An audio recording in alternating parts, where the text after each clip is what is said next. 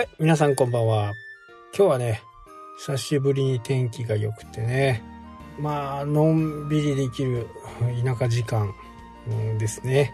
まあ、17度、8度ぐらいの気温なんですけど、まあ、ちょっと半袖だとね、まだちょっとうすら寒いかなという感じですけど、ちょっと動いたりね、えー、何か体を動かすと汗が出る。そんな気候でした。入ってね、今日はですね、こう皆さん何かこう目標とかね、こうなりたいものとかいう時にね、えー、どんなことをね、するのかっていうことを、これはもう研究でもね、えー、よく出てるんですけど、まあ可視化することが最も効果があると言われています。なので、こう、なんかドラマとかね、えー、テレビドラマとか、そういったものを見てると、こう目標とかをね、こう部屋中に書いて、それをこういつも見る。まあそうすることで、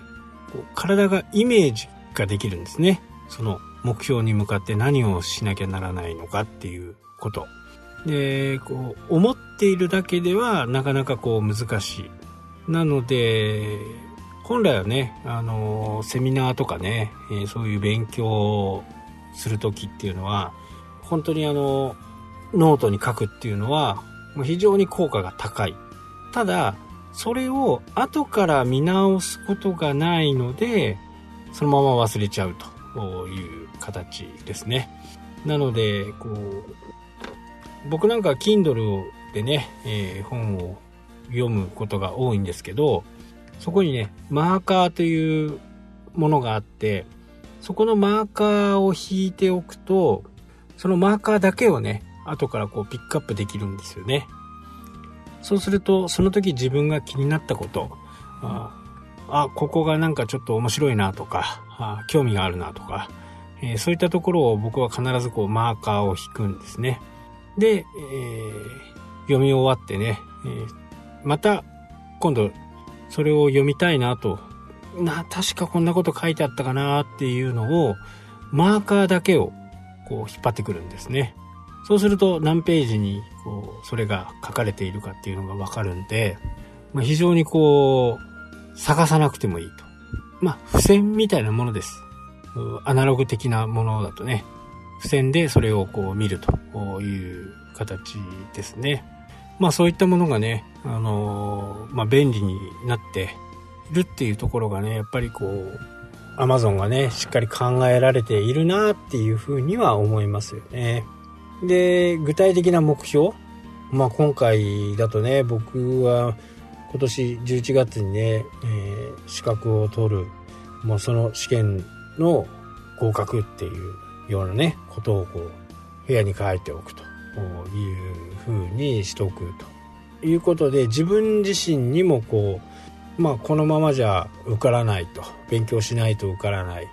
えー、今模擬試験では何点だとかっていうのがね、えー、そういうのが自分の中で分かってきて、えー、テスト自体はね35点ん3割だから35点ぐらいをね取らないといけないんですけどまあそういうものを、まあ、35問解くにはどうするのかっていうふうなことをね、えー、しっかりこう考えておくと。そうすることによってね、えー、その目標が可視化されて、自分がそこの、それになるためにはどういうふうにしていくのかっていうことを自分の中ではっきりわかると。それが何もね、えー、なんかこう紙に書いたりとかしなければ、自分のこうやりたい目標はわかるこうイメージで心の中では分かってるけどそれが可視化されていないことで目標達成がまあ意志が強い人だとね、えー、大丈夫なんですけどそういう人ばかりではないんでどうしてもこうまだいいやとかね、えー、僕なんか特にそうなんですけどまだいいやとかあまだまだ時間があるやっていうふうにね、思う方なんで、そういうものをしっかりこう書いておくことでね、えー、目標を決めて、そこに向かってどういうふうな形で、えー、勉強していくのかっていうね勉強のプログラムなんかも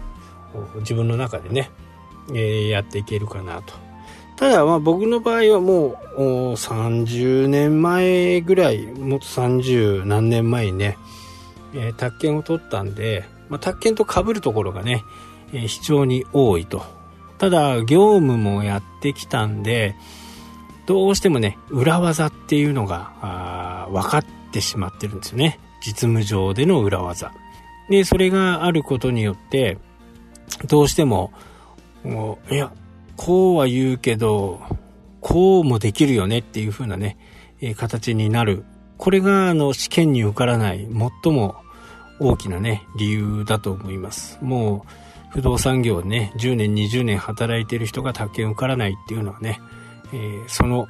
このことがあるんで、どうしても裏技を考えついちゃうんですね。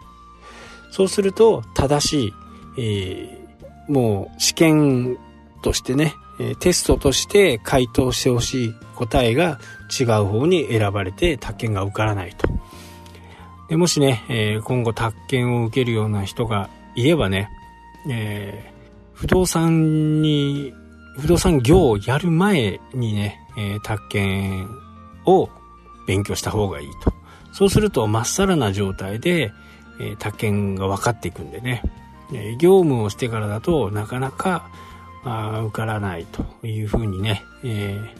まあ、宅建の場合だとね、よく言われたのはもうオリンピックと同じだと。参加することに意義があるみたいなね。えー、ことを先輩の営業マンとかが言ってましたけどね、えー、実際は悔しいと思うんですよね。やっぱりそれなりのこう勉強しないと受からないものですから、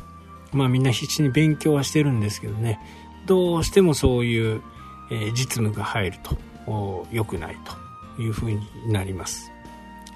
まあだから僕も今回はね、そこの部分は非常に気をつけてね、えー、とにかくやるのは過去問をやります。過去の問題を遡って全部やることによって、多分ね、傾向と対策がわかると。そうすることによってね、どういうふうなものが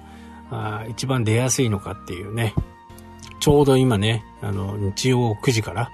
ドラゴン桜でやってますよね。えー、自分の弱いところが分かって、そこを強化していくと。まあそれが、それでね、テストが受かるとまあ、東大ほど難しいものではないんで、えー、たった50問ぐらいしかないですからね。えー、その中で4択で答えていくという風な形でね、えー、僕も可視化をしてね、イメージしてやっていこうかなと思いますんで、何かこう皆さんが目標があればね、えー、ノートに書くとか、部屋に貼っておくとか、恥ずかしくなければね、部屋に貼っておくのが一番いいです。至るところに貼るっていうのが、その、イメージをね、具体的に、えー、現実的にね、毎日見ることによって、そこにプレッシャーがかかって、ああ、やらなきゃという風に、ね、なると思いますんで、そこがね、非常に大切だと思います。はい、というわけでね、今日はこの辺で終わりとなります。それではまた。したっけ？